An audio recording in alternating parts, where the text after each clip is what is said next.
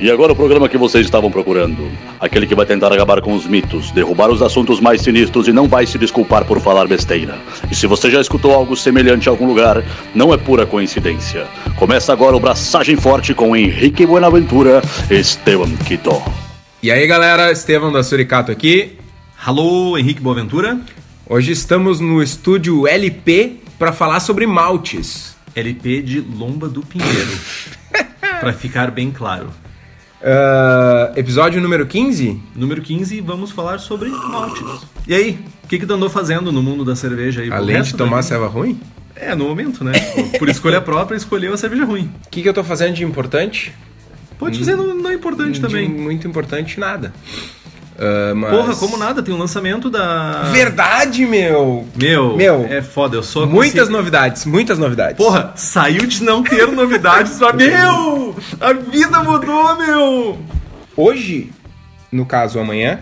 No caso, na quarta-feira, dia X, porque isso aqui pode ser, isso aqui pode ter alguém em 2030 escutando isso Ok, aqui. no caso, no dia 16 de agosto de 2017, quarta-feira, em Porto Alegre. Abraço pessoal do futuro. No Locals Only CB, estaremos estando fazendo o lançamento da Lucid Dream Lot 2. Porque o Lot 1 acabou rápido pra caralho. O que, que, tem de mudança? Pois é, com twists. Uh, tipo limão? Um cryo diferente. Um ajustezinho na receita para deixar mudar o corpo dela, porque a gente teve uns feedbacks uh, interessantes e a gente quis testar. E a arte da lata é nova. E diz que tá bem massa a ceva. Eu não provei ainda. A ceva foi lançada em São Paulo, 3 Ontonte. Tá massa pra caralho. Vou tomar amanhã a primeira. Já guarda uma pra mim, obrigado. Não. Eu tenho preferências. Eu e na sexta, não, aí tem a outra novidade. Um dos meus sócios, o Marcos, foi pra Sampa fazer o lançamento lá na sexta-feira e aproveitou a ocasião para abraçar a nossa primeira ceva 100% suricática em São Paulo. A gente está começando a operação lá, junto com a cervejaria Dádiva, que é a nossa parceira que fez a Lucid colaborativamente. Tá começando a terceirização na planta deles e vem ceva nova, vem lançamento de uma Double IPA no latão 473, Mega Power Ultra Super Puxa divertida. Olha aí, mas que tal? E, meu, empolgadaço pra caralho. Mano. Só imagina, né, meu? As, vai, vai descer essas ervas?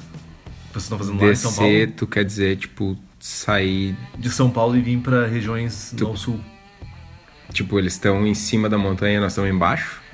Teoricamente, eles estão numa região um pouco mais alta do que nós, mas, tipo, okay, a tua piada não... Ok, não... tá, beleza. Eu tô, eu tô tomando de assalto aí o programa, mas eu preciso comentar isso.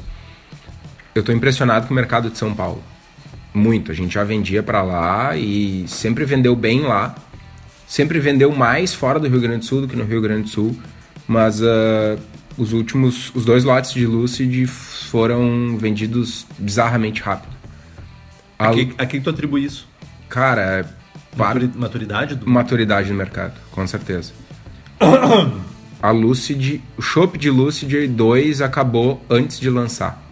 Tipo, acabou de não ter mais para quem vender. Gente me pedindo, eu, meu, acabou. Tá tudo vendido. Antes de lançar. Partiu, partiu o fermentador de 10 mil, né? Partiu o fermentador de 20, tá ligado? Não, sério, meu. Qual era o tamanho do lote? 2 mil. 2 mil? 2 mil litros. Foi vendido tudo antes de lançar, meu. Sucesso, né? Fica feliz, meu. Felizaço, velho. Felizaço. E. E surpreendido, porque é uma serva que não é uma serva barata, tá ligado? Porque a lata, porque o cryo é caro, porque tem breta, tem uma série. Tem N processos e ingredientes, eu ingredientes, que deixam a serva. É uma serva colaborativa, então não é só uma empresa que lucra, né? Tem, tu, tem uma série de. Tem outra nota, outra nota fiscal, tem mais imposto, sabe? Tudo isso deixa a selva mais cara. E apesar de ser cara, acabou rápido pra caralho. Mas a, própria... Os dois lotes, Mas não pró... só esse. Isso que tu falou da maturidade é também as pessoas também reconhecerem um trabalho bem feito, uma cerveja, uma cerveja bem feita. Provavelmente tem um pouco disso também envolvido.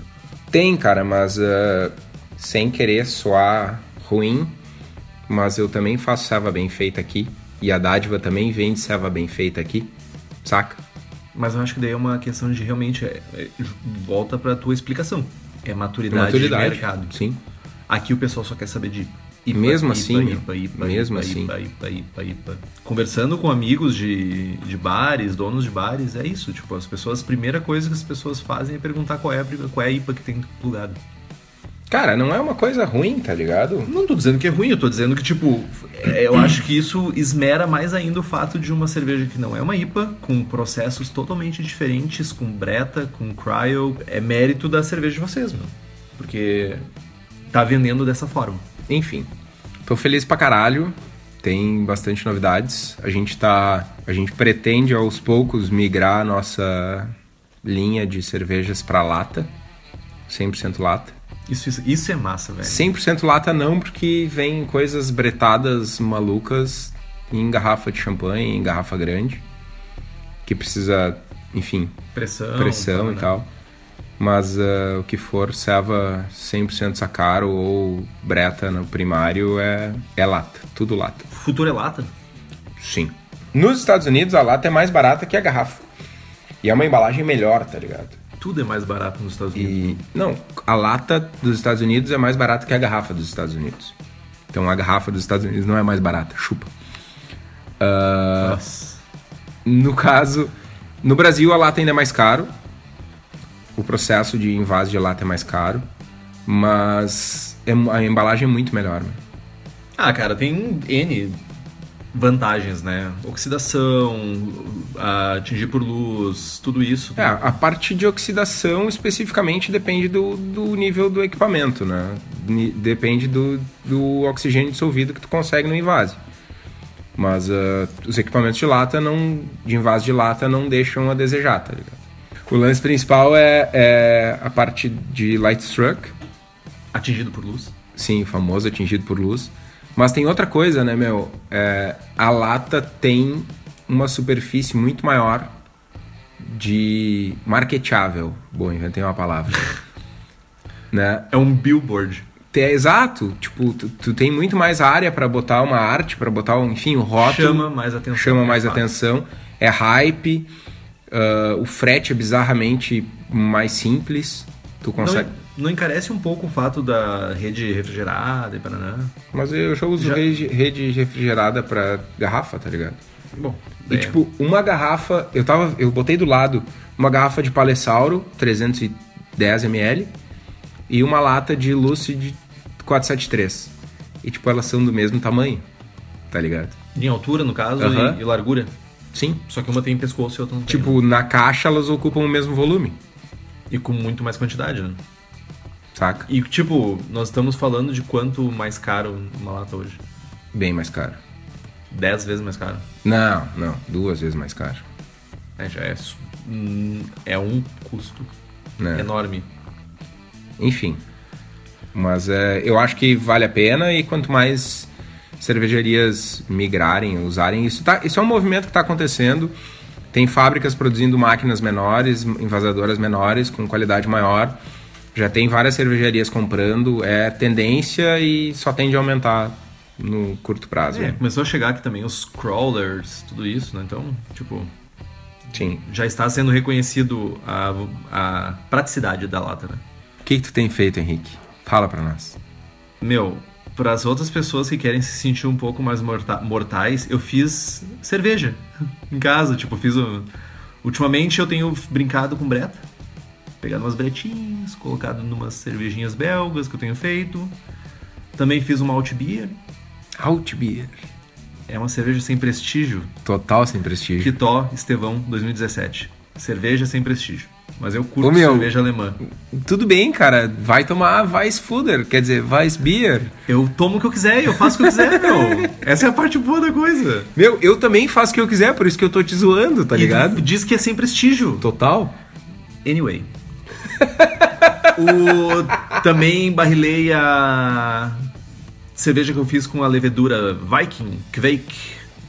Então, provavelmente no próximo programa eu já trarei uma garrafinha pra gente provar da cerveja que foi fermentada em 24 horas. Boa. Bizarro. Meu, é bizarro e ela fermenta em 24 horas e ela cria tipo um lodo. Não é lama, é um lodo, tipo, parece argila no fundo do, do fermentador, assim. É surreal. A quantidade de levedura que ela... E decanta bem?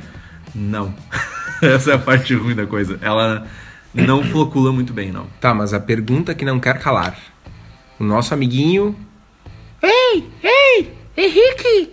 Tá, ele tá pedindo. Tu guardou um pouquinho da levedura pra mim? Sim, sim. Dale! Guardei um pouquinho e eu ainda fiz melhor. Eu peguei só a parte de cima da levedura, não peguei a, a parte do fundo, então só tem levedurinha pra ti lá.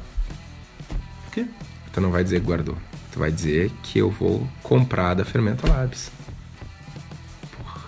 Mega tá, aí, cego aí. então, mas tu, tá, mas tu falou que tu, tu guardou. Tu, não- tu guardou um pra mim, daí eu digo. Tá, Aí tu diz, não, não guardei, porque tu pode comprar fresquinho da Fermenta Labs. Não guardei. Sabe por quê? Porque tu pode. Quer começar o segue de novo? Eu só- acho que começamos de novo, Tá. né? Tá, e aí, meu, flocula bem a levedura? Não. Não é, ela não flocula muito bem. Ah, ainda tá no barril. Deixei ela uma semana a zero grau. Ficou um pouco turva ainda. Mas estamos aguardando ainda para ver o resultado final dela quando sair do kegzinho. Tá, meu. E a pergunta que não quer calar. O nosso ouvinte aquele, não é ouvinte, é o nosso amiguinho aquele, tá aqui perguntando: Henrique, Henrique! Tu guardou um pouco da levedura pra mim? Não. Ah, meu, qual é, velho? Meu, tu quer essa levedura? Fala com o Diego da Fermento Labs, velho. Boa! Fermento Labs, incubadora. Não. Ah, tá. Fala com o Diego. Do... Fala com o Diego da Fermento Labs que ele vai conseguir essa levedura pra ti. Boa! Pede pra ele a, a levedura Vikings, que é uma levedura que é um blend de três ou quatro cepas diferentes de Kveik. Agora Kveik? Kveik? Kveik. Acho que é Kveik. Viking! Que Viking. então, Fermento Labs, nossos parceiros aqui do Braçagem Forte, eles, além desse blend de, de Kveik, tem uma outra dezena de outros blends, tanto de lagers, ales, breta, lacto, pédio, pédio, lacto, breta. Cara, tem de tudo lá. Fala com o Diego, diz que tu ouviu aqui no Braçagem Forte e. Ok. Nota mental, não pedir levedura pro Henrique. Baita safado. Boa.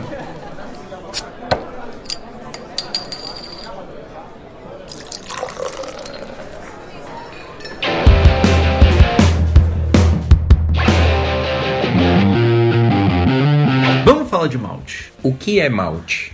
Malte, no sentido amplo da coisa, é qualquer cereal que passou por um processo de germinação e secagem.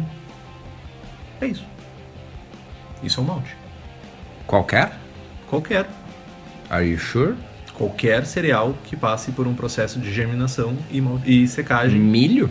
Milho é malte. Tem malte de milho. Tem? Ah, em 2015, no Homebrew Talks brasileiro, tinha um camarada, ele fez uma cerveja com 100% milho malteado em casa. Ele malteou o milho dele e fez.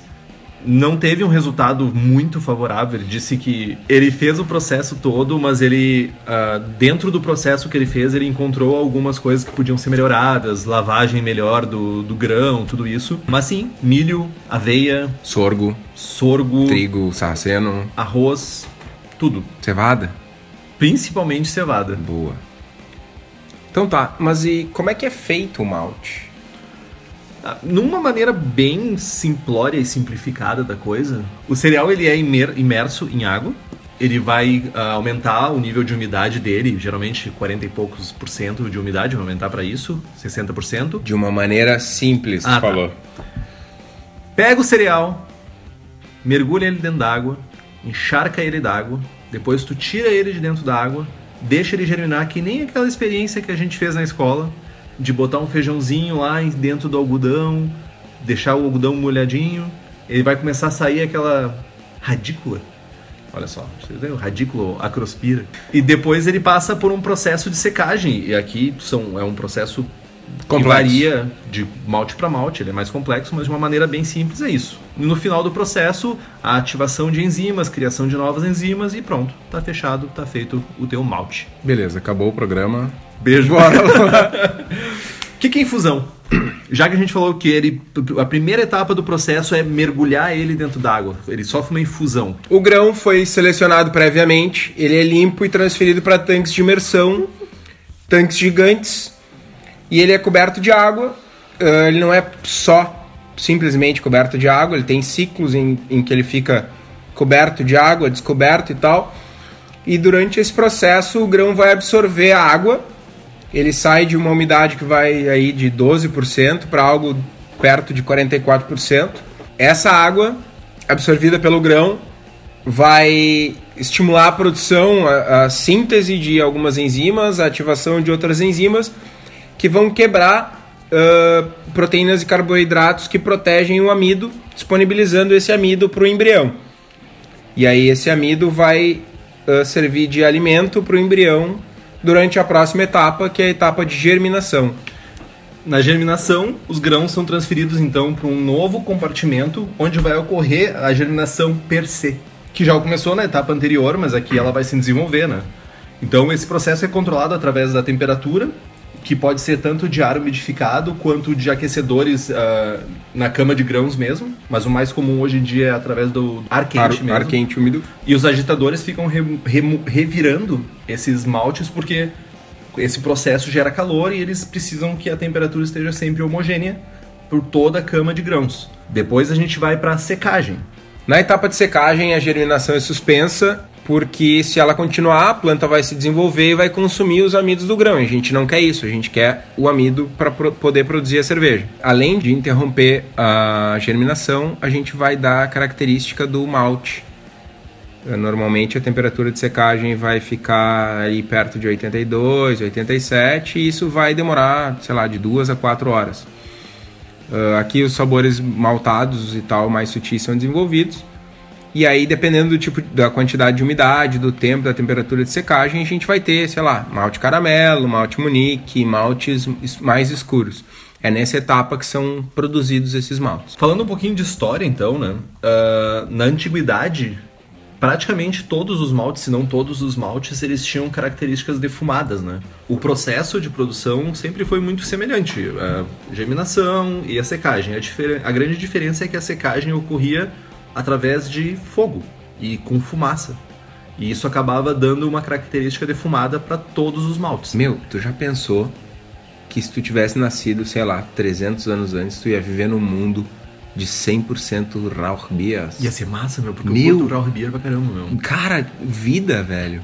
E outra coisa estranha também que seria nesse mundo é que as cervejas iam ser todas um pouco mais escuras do que elas são hoje, né? Bem mais escuras. Naquela época, você estaria acostumado a tomar cervejas defumadas e mais escuras. E mais até doces. que foram inventados os maltes mais claros, com novos processos, com a revolução industrial, com todas as, moderni as modernidades e os troços modernosos que foram criados. Trouxeram essa maravilha. e tal. É, tipo, naquela época, imagina, tava o cara lá fazendo uma ceva lá numa tina de cobre e dando um oi no grupo da família, tá ligado? Mandando fotinho de oração. que merda. tá, mas a pergunta que não quero calar é: por que cevada? Tá, tu pode fazer de tudo, mas por que, que a imensa, gigantesca, absurda, esmagadora maioria é cevada? Eu arriscaria dizer que isso tem um fator econômico envolvido na história. Porque o grão de trigo, ele era usado para fazer pão. E para não haver concorrência entre os dois, se destinava cevada para fazer cerveja. Tá, é, isso aí é na tua Alemanha lá. Me diga, por favor. O grão de cevada é o grão quase perfeito. Ele tem uma proporção de casca e amido que permite a filtração de uma maneira mais eficaz. Ele tem uma quantidade de proteínas que está ali na feição para fazer uma cerveja Chance. adequada. As temperaturas de gelatinização da cevada também são muito mais fáceis de trabalhar. Não são faixas então, extremas exatamente. como outros cereais. Tecnicamente, a cevada é a escolha perfeita. Dá para fazer malte de arroz? Dá. Mas quando tu pegar um malte de arroz para fazer uma cerveja, tu tem que fazer uma infusão a 80 e tantos graus para gel gelatinizar o arroz para depois fazer o mesh. Saca? Sim, para quebrar a camada que protege o amido. Dá para fazer malte de trigo? Dá. Mas a porra do trigo não tem casca. Então fazer 100% trigo é tipo Fazer uma um massa de pão. na terra, tá É, ligado? fazer uma massa de pão. Então tem, tem vários grãos que são que é possível fazer e tal, mas o grão que tem a quantidade de proteína numa, numa faixa interessante, que tem uma proporção de casca e amido legal, que tem enzimas suficientes para se autoconverter e tal, é a cevada. É melhor que a explicação alemã. Muito melhor. A explicação alemã, eh, tu lembrou disso por causa da, da Rheinheitsgebot, que o duque lá da Baviera, ele era dono das fazendas de cevada. E ele era filho da puta. E aí ele foi lá e meteu um canetaço que só podia fazer ceva com cevada. Tchanã! Menos pros nobres. Os Menos. nobres poderiam continuar recebendo sua cervejinha de trigo que tanto adoravam, suas Hefeweizens. Pois é. Falando um pouquinho já dos tipos de malte, o que que é um malte base? O conceito de malte base é algo moderno. Como a gente falou, pré-revolução industrial, não tinha, não existiam maltes claros e tal, as porters eram feitas 100% com porters na Inglaterra, berço da cerveja, chupa Alemanha, Berço? Berço? berço da boa cerveja, desenvol- Boa? do desenvolvimento, tá, tu paga pau pra Inglaterra também, né? Não deu. Sim, eu, tipo, meu. Não deu, não Eu deu. só não pago pau pro Brasil, velho. Só. Única e exclusivamente. Tá, vamos lá. Até tem, acho que é no, no, no, no IPAs do Meat Steel, fala das FGs das servas da época, 1700 e alguma coisa. era Bizarro. Tipo, 1050, 1040, era um caldo é. doce e tal. E era tudo um malte só. Quando o pessoal conseguiu desenvolver maltes claros e maltes mais escuros, que foi naquela época ali 1700, 1800, passou a se usar uma parcela de malte com grande poder diastático e com pouca característica de sabor e outros maltes para complementar essa característica de sabor e atingir o nível aquele nível sensorial das cevas que antes eram feitas só com um malte mais escuro. Muito provavelmente isso também tem um fator econômico envolvido. Certamente. E aí nessa época, aspas, se criou o conceito de malte base e malte especial. Ou seja, vou pegar o malte mais barato que vai me entregar a minha quantidade enzimática que eu preciso. Não só enzimática, mas de açúcares. Açúcares também, lógico. E vou usar uma quantidade menor de maltes especiais que acabam sendo mais caros para minha cervejaria para chegar no mesmo sabor, entre aspas, mesmo sabor que a gente tinha naquela Sim. cerveja. Sim, exato. E como são feitos os malte base hoje? Como a gente falou no início, o malte base ele é esse processo bem simples. É o processo mais simples de malteação é o malte base que é gerado. Ele sofre a germinação da mesma maneira. Ele vai ser seco a uma temperatura de 82 a 87 graus e depois de seco ele é um malte que está pronto já para ser utilizado como malte base. Vai Dá ser um exemplo de malte base aí. malte Pilsen, Outro, Munique, outro, Pale, outro. Viena poderia ser base? Acabou.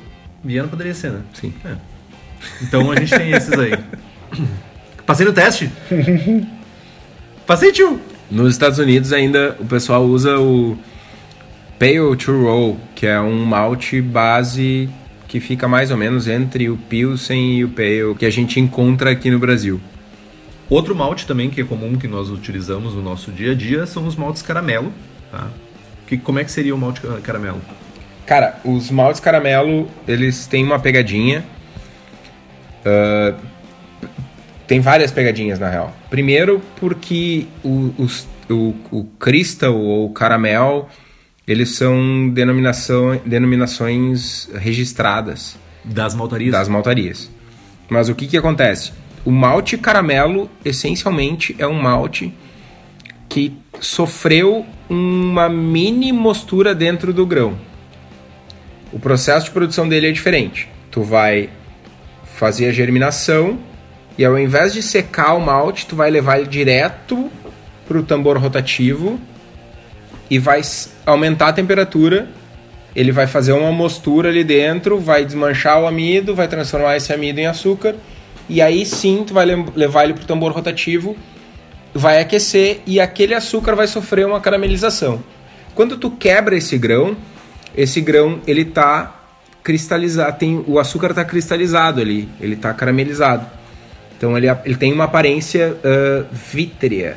Ha, bonita palavra. Ou seja, ele é um grão que ele não precisa de mostura porque ele já está convertido para açúcar. Exatamente. Só que qual é a pegadinha? Uh, tem algumas maltarias que não fazem esse processo por não ter o, o tambor rotativo, por não optar, e elas fazem esse malte no piso, que é no piso de secagem lá.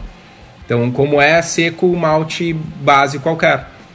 Ele é levado úmido e é mantido numa temperatura mais alta para fazer essa mosturação, essa, essa conversão enzimática dentro do grão no piso. Só que como a camada de grãos, a cama de grãos não é uniforme, os grãos que vão estar tá na parte superior, eles vão secar. E eles vão secar uma temperatura mais alta, uma, uma umidade mais baixa, fazendo tipo um processo de malte munique. E aí esse tipo de grão esse tipo de malte ele, é, ele não é uniforme. Enquanto que o malte crystal, que é o que, que é seco no tambor rotativo, tem cerca de 90% dos grãos caramelizados, o caramel tem tipo 50% dos grãos uh, que sofreram um processo de, de caramelização. Isso dá uma diferença no sabor. Enquanto que o Crystal True tem um sabor de caramelo uh, mais limpo, mais puro, açúcar, dulçor, caramelo. O, o malte, o caramel, que é o seco no piso, ele vai ter notas de assado, de pão, de pão Nossa, tostado, notas de melanoidina. Vai ter reações de Maillard, vai ter nitrogênio, que é, não é uma reação açúcar-açúcar e tal. Então, só que isso é difícil de perceber, porque a maltaria X vende como crystal, a maltaria Y que, que é crystal que é o True, vende como caramel, então a nomenclatura registrada confunde tudo. Por isso que a substituição de maltes é uma coisa muito complexa, né? É, nesse caso é o, é o que dá mais problema, assim. Se a gente for pegar só procurar, eu vou pegar 120 Love Bonds lá e vou pegar um outro de outra maltaria, 120, meu, um vai ter sabor de frutas escuras e o outro vai ter um sabor caramelo torrado, sabe? Tipo, são Sim. água e vinho, assim. Sim. Normalmente, as maltarias europeias trabalham com maltes Crystal, tambor rotativo, Bries, uh, Weirmann. Chateau. Chateau, eu sei que as três é com tambor rotativo, que é o Crystal True. Então, entre essas, tá de boa, dá para trocar. Apesar da, da Bries chamar de... A Bries não é não é europeia, mas é de imigrantes e tal. Enfim. A Bris não é europeia, mas também, também trabalha com, com maltes crystal, apesar de chamar eles de caramel. Mas uh, a Bris também tem o Dark Crystal, tem outros também, eles têm uma... Enfim. Uh, a diferença é sensorial, basicamente. Então tu vai trocar, tem, tem um cuidado na hora de trocar, de substituir os, os maltes de uma maltaria por outra. Uma, um detalhe interessante é o cara Munique e o cara Viena. A Bris, por exemplo, ela blenda malte Munique e malte cara para fazer o cara Munique. Meio a meio, tipo isso. A proporção, uma proporção é uma mágica deles. Mas o que que acontece? O cara Munique simula esse efeito do malte uh, caramelizado no piso. Que interessante que tu tem um nível do meio da cama de grãos que vai sofrer caramelização e a parte de cima da cama de grãos que não vai que vai sofrer um processo tipo o malte Munique, uhum. que vai secar mais quente. Uh, eles não fazem isso, eles fazem o malte Munique e fazem o malte Crystal no tambor rotativo e misturam proporções X para ter o cara Munique 1, 2, 3, o cara Viena e tal. Eu tenho uma dúvida então. O cara Munique e o cara Viena, então, eles têm poder de estático. Porque eles são um blend de maltes que tem poder diastático com malte que não tem poder diastático. Depende. Se ele é blendado, sim. Se ele é feito no piso, provavelmente não. Saquei. E aí, teoricamente, a gente não tem como saber, porque as maltarias não divulgam facilmente essa informação. É, não faz também. É segredo mas, dos processos. Mas aí, seguido, eu vejo cervejeiro caseiro dizendo: não, troca o, cara, o cara Red aqui pelo cara Viena o cara Munique 1 que é tudo cara e. Não. Ah, meu, isso é uma coisa o que me incomoda muito. O sensorial meu. é bem diferente. Além. Uh, eu acho que. Não são todos. Eu acredito que hoje em dia já é uma minoria, mas. Meu, não é só trocar cor. Certo Quando que não. tu muda um malte, tu tá mudando um perfil de sabor, tu tá mudando um perfil de aromas. Dependendo do malte que tu tá usando, tu tá mudando um perfil de mostura. Então, tipo, não é simplesmente ir lá no Beersmith ou software que tu usa pra fazer tua receitinha e ficar ajustando o EBC, tá ligado? Sim. E cara, isso nos maltes Crystal, se tu tá pegando o Crystal da Weirman, sei lá, o cara Red, que é 25 SRM, e o cara Ruby da Castle, que é 28 SRM, é tipo se os dois têm o mesmo processo de secagem no tambor rotativo e tal, basicamente é o mesmo malte. Porque a reação química que ocorre dentro, dentro do grão é a mesma. Pode ter diferenças sutis de da, varia- processo. da variedade de cevada, do processo Uma de... temperatura 1 grau, Mas é, mais é alto, mais sutil, é, é... Se tu vai usar, tipo, 10%, 15% numa receita, é, é, cara, beira o imperceptível. Agora, tu trocar um cara qualquer coisa por um cara Munique, já começa a mudar. Sim. Trocar um cara qualquer coisa por um Munique muda bastante. São perfis totalmente diferentes. Tem que entender o tipo de malte que tu tá substituindo. Não é só cor. Óbvio que não. Então, no ainda sobre esse processo desses maltes, né? ele- no final do processo ele sofre um resfriamento rápido, que é para ter um controle maior sobre a cor que vai ter Sim, o malte finalizado, perfeito. né? Isso também é importante dentro do processo. Cara, é meio curiosidade, mas vale a pena mencionar que esse tipo de esse tipo de malte ele é produzido de uma maneira bem artesanal. Porque tu pode testar a cor em laboratório e tal, só que o tempo que tu leva para levar essa amostra de malte para o laboratório testar é muito maior do que o tempo que tu precisa para interromper o processo. Então, normalmente o malteiro que tá ali cuidando é um cara mais experiente, macaco velho e tal, que já tem o feeling do equipamento e do processo. Sabe, é é um negócio bem mais artesanal do que parece, a sabe? reação é muito rápida, né? Exato. E uma, Então, dife- e uma diferença de minutos pode gerar um malte muito mais escuro com outras características de sabor e aroma que Sim. não é o desejado naquela etapa do processo. Exatamente. E aí, tipo, eles confiam no malteiro para fazer o processo. Claro, depois tem todo um teste, o lote, é, enfim, ele é, é mapeado, tem o datasheet específico daquele lote, mas é, é algo reativo, não é algo proativo, né? Não é, ah, vamos testar e ajustar o processo enquanto ele está ocorrendo. Não, não. Quem faz É, isso é é, a arte. cabeça do... É mais arte. Sim. Isso é bonito, cara. É massa. né? É massa, é massa.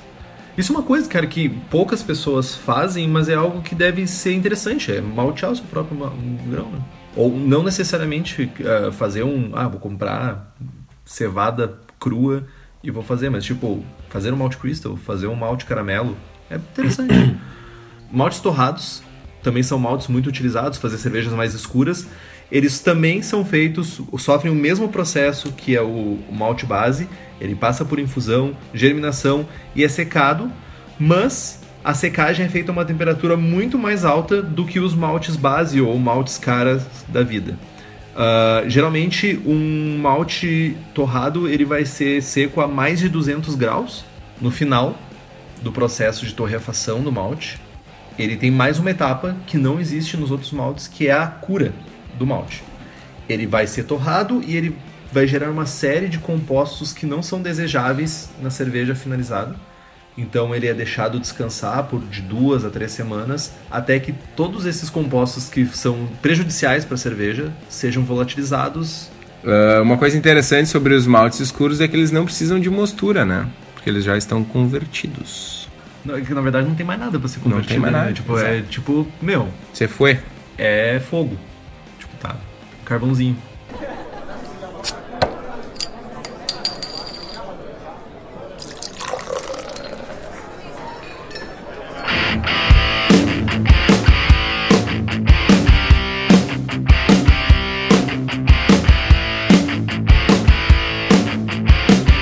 Tá, meu, e a gente falou de cor, cor, cor. As cores dos maltes podem ser medidas em três unidades de medida de cor: Love Bond, SRM e EBC. Love Bond é uma unidade que já está um pouco ultrapassada, de certa forma, não é tão utilizada, apesar de ainda ser atribuídas aos Principalmente- nomes dos maltes. Principalmente nos maltes caramelo. É, são, ainda é utilizado isso, mas por padrão, eu, Kitó, vocês provavelmente que estão escutando, usam mais é SRM ou EBC.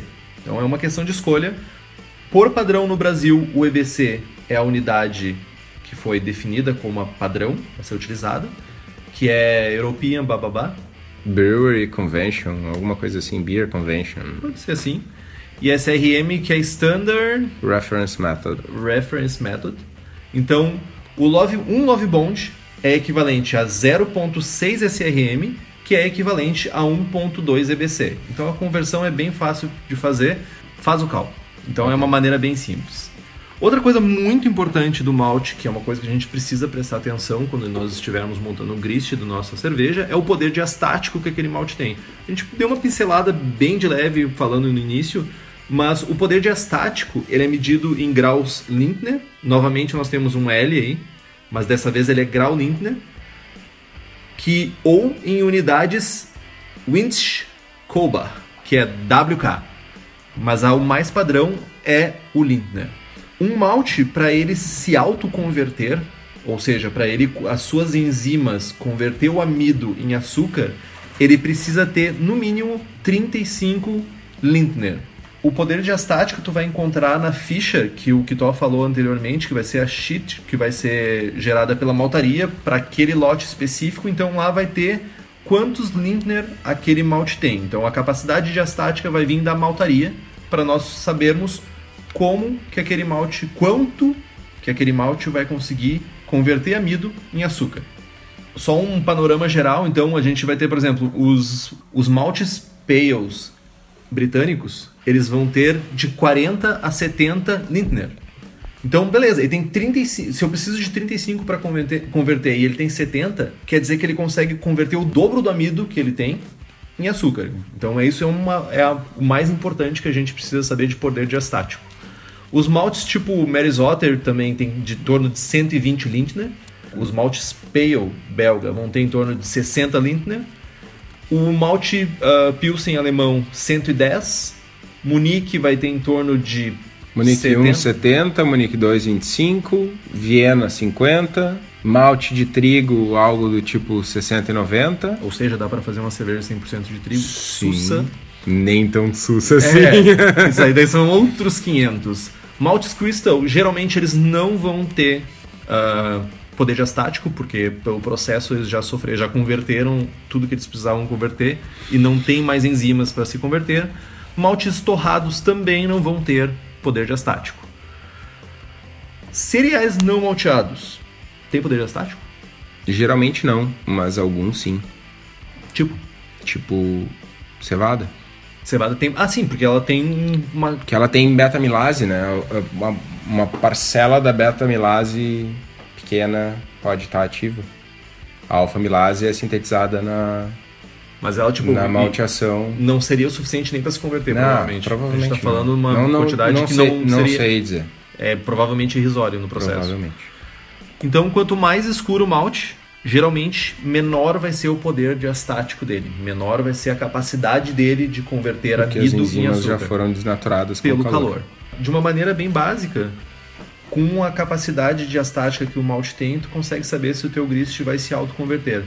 O total de grãos e o total de lintners que tem nesse, nesse dentro desse grist, tu precisa que seja acima de 35 para que ele se autoconverta. Se por acaso a tua receita ficar com um poder diastático muito baixo, o que tu faz?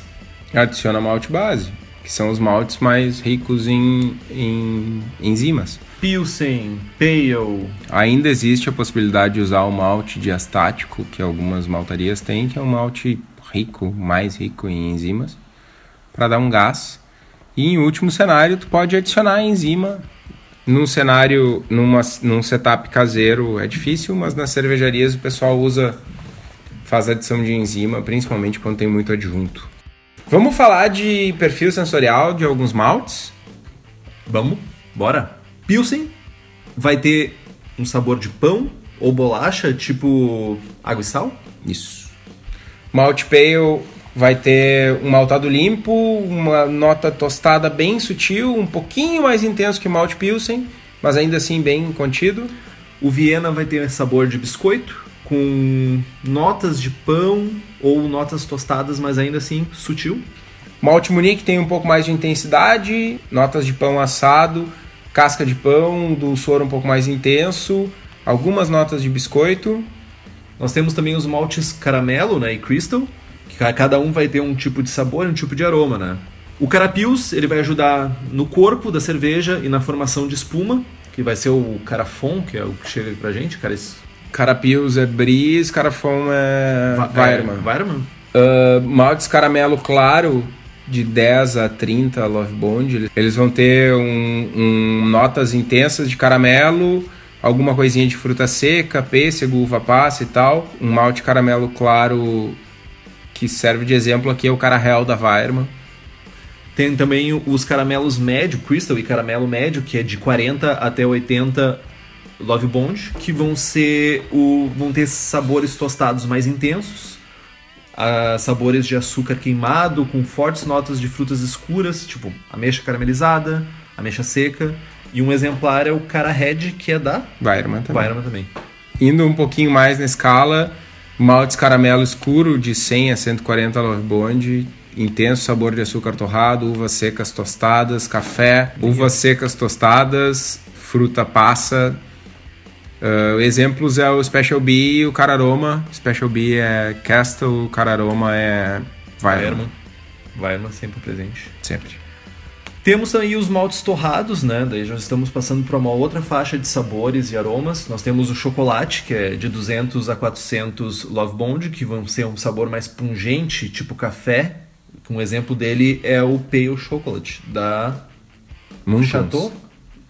A. Chateau é chocolate. É. Da Muntons é o Pale Chocolate. Depois disso tem o Malt Black, que ele tem uma nota de chocolate amargo intensa, café, café expresso. Esse malte, esse tipo de malte é um malte é famoso, é o chamado de Black Patent, porque lá em 1817 o Daniel, Daniel Wheeler inventou o tambor rotativo e patenteou a invenção que permitiu ah, torrar maltes a um nível de torra bem mais intenso sem carbonizar o grão. Tem um, um twist que algumas maltarias ainda usam ou grão sem casca ou grão que foi descascado. E aí até a Weirman de novo tem os carafas 1, 2 e 3, que são maltes black, chocolate black em níveis de torra diferentes. Com, novamente, com níveis de aroma e sabores diferentes em cada uma dessas faixas. Exatamente. E eles ainda têm as- esses três maltes black em versão special, que é a versão sem- descascada. Que tenta tirar um pouco do harsh e um pouco do- da astringência e do acre que a casca pode trazer. Nós temos daí também o- outros tipos de cereais que não são de cevada, que vai ser o malte de trigo, que geralmente vai ter pouco sabor, mas ele adiciona, adiciona uma textura cremosa e beneficia a formação de espuma. Tem o malte acidificado também, que foi desenvolvido pelos alemães para driblar a Reinheitsgebot. Reinheitsgebot. Reinheitsgebot. O malte sofria fermentação lática antes da secagem, então ele era utilizado para baixar, para alterar o pH da, da mostura, né? Ah, porque eles não podiam adicionar ácido na- no mosto. É, eles adicionavam uma, a cada 1% de malte acidif- acidificado baixava 0,1 pH, Aproximadamente. aproximadamente. Tem ainda o malte defumado, que, enfim, a gente já falou, todos os maltes eram defumados. Hoje a gente tem malte de trigo defumado com carvalho da Weirman. Weirman. E tem malte de cevada defumado com faia da Weirman, da Bris Chateau. e da Chateau. A Chateau ainda tem malte defumado com Pitted. turfa, que é o pitted, que é usado para whisky e não deve ser usado para cerveja porque é sabor errado, segundo o No Jamil. Beijo, Jamil. BJCP 2008 ainda falava-se sobre malte pitted, sabor de defumado pitted, que é o turfado. No 2015 foi completamente abolido esse- o uso desse malte dos estilos.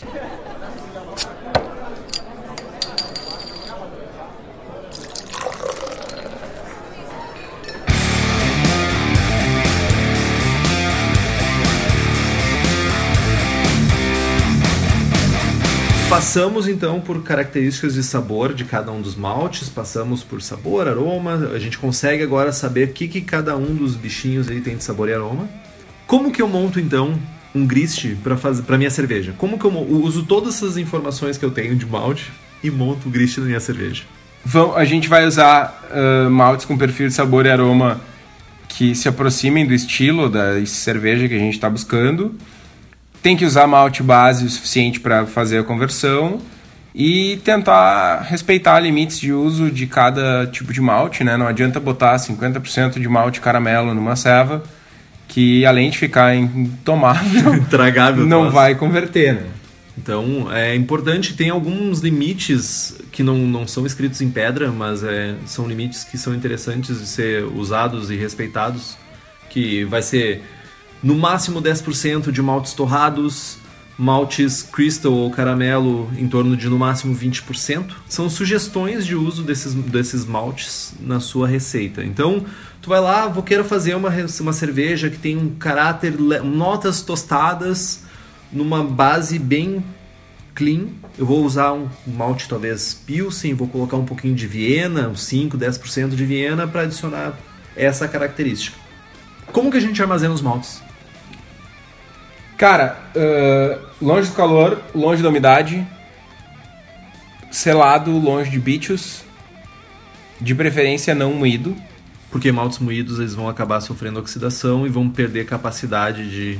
Exatamente. de a umidade uh, mofo. bichos. pode, pode favorecer o surgi- surgimento de mofo. Se ele não tiver selado, pode vir carunchos, que vão comer o amido e diminuir a a- a- o rendimento, além de gerar micotoxinas. Uh, uma sugestão é guardar em bombona, usar bombonas uh, similares às usadas para fermentação para armazenamento de malte.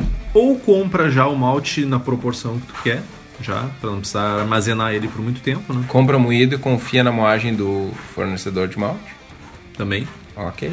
Outra coisa que a gente precisa se preocupar também é, como tu mesmo falaste, de confiar na moagem da, da, da Brew Shop é o processo de moagem também, que se tu fazer uma moagem muito fina, vai estragar o teu processo, vai entupir tudo, ou se tu fizer muito grossa, tu não vai estar expondo o suficiente os amidos para as enzimas consumirem, Vai tu vai ter um processo rendimento. mais longo, vai demorar mais tempo para ser feita a conversão, vai perder rendimento. Então, como é que a gente faz para ter uma moagem boa? Cara, compra um moinho do Cerveja da Casa, que é uma loja de insumos que está há 7 anos no mercado, com venda física e online no www.cervejadacasa.com.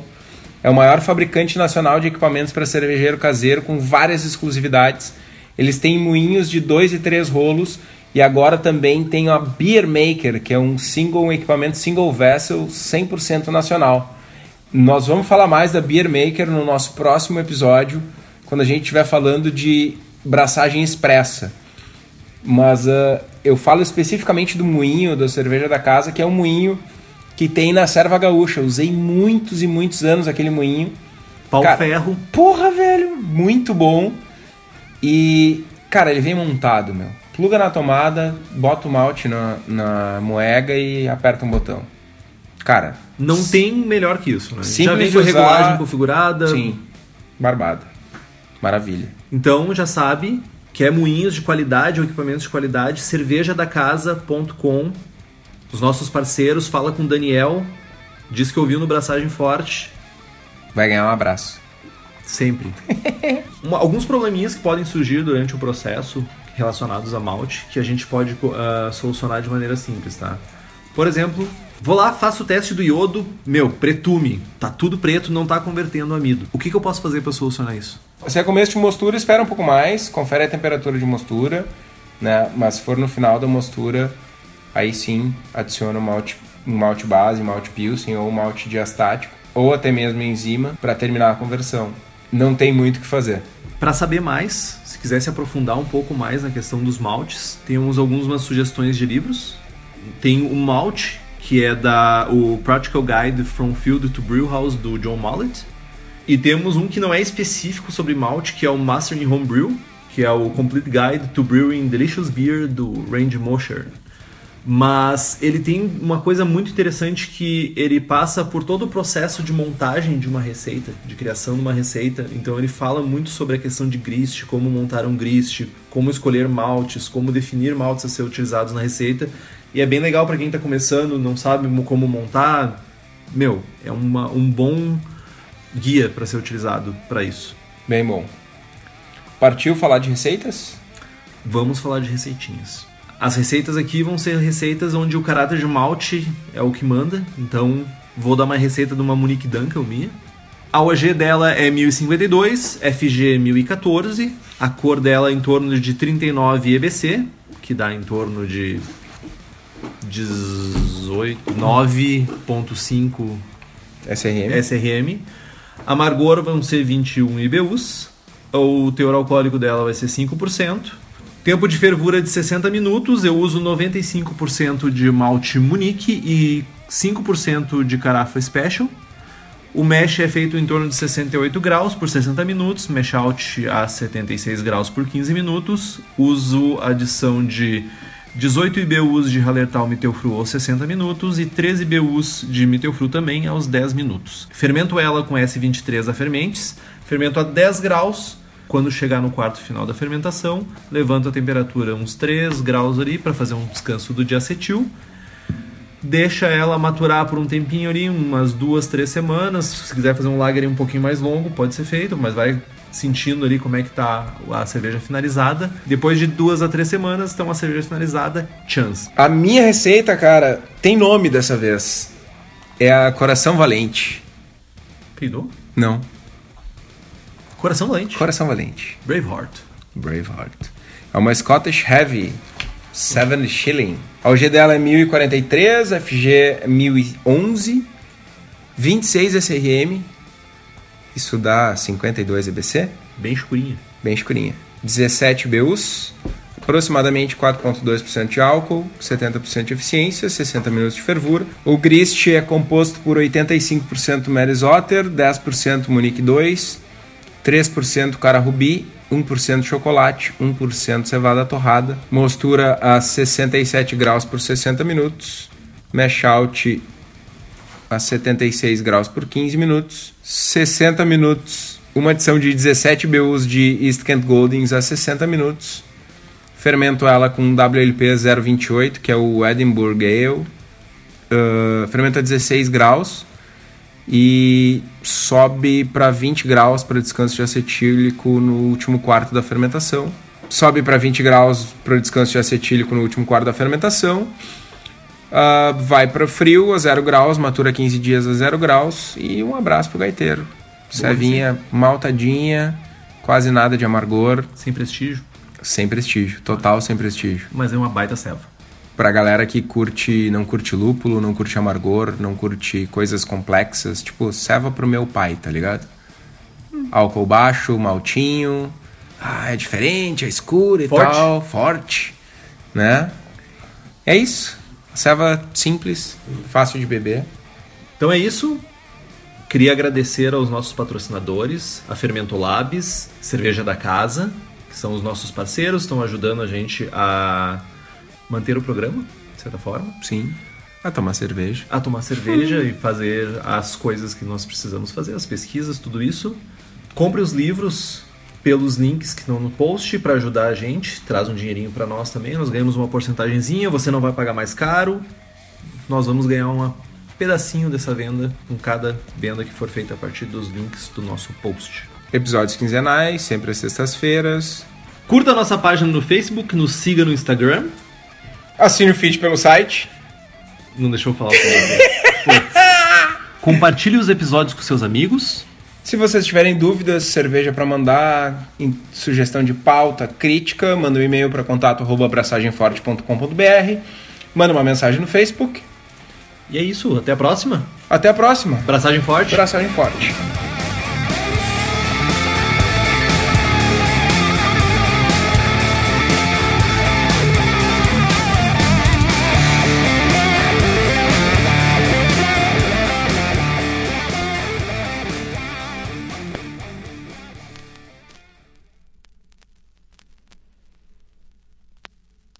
Cereal matinal pode ser transformado em malte. Quando tu falou antes, eu fiquei pensando em fazer a piadinha do sucrilhos, tá ligado? Mas eu achei muito ruim.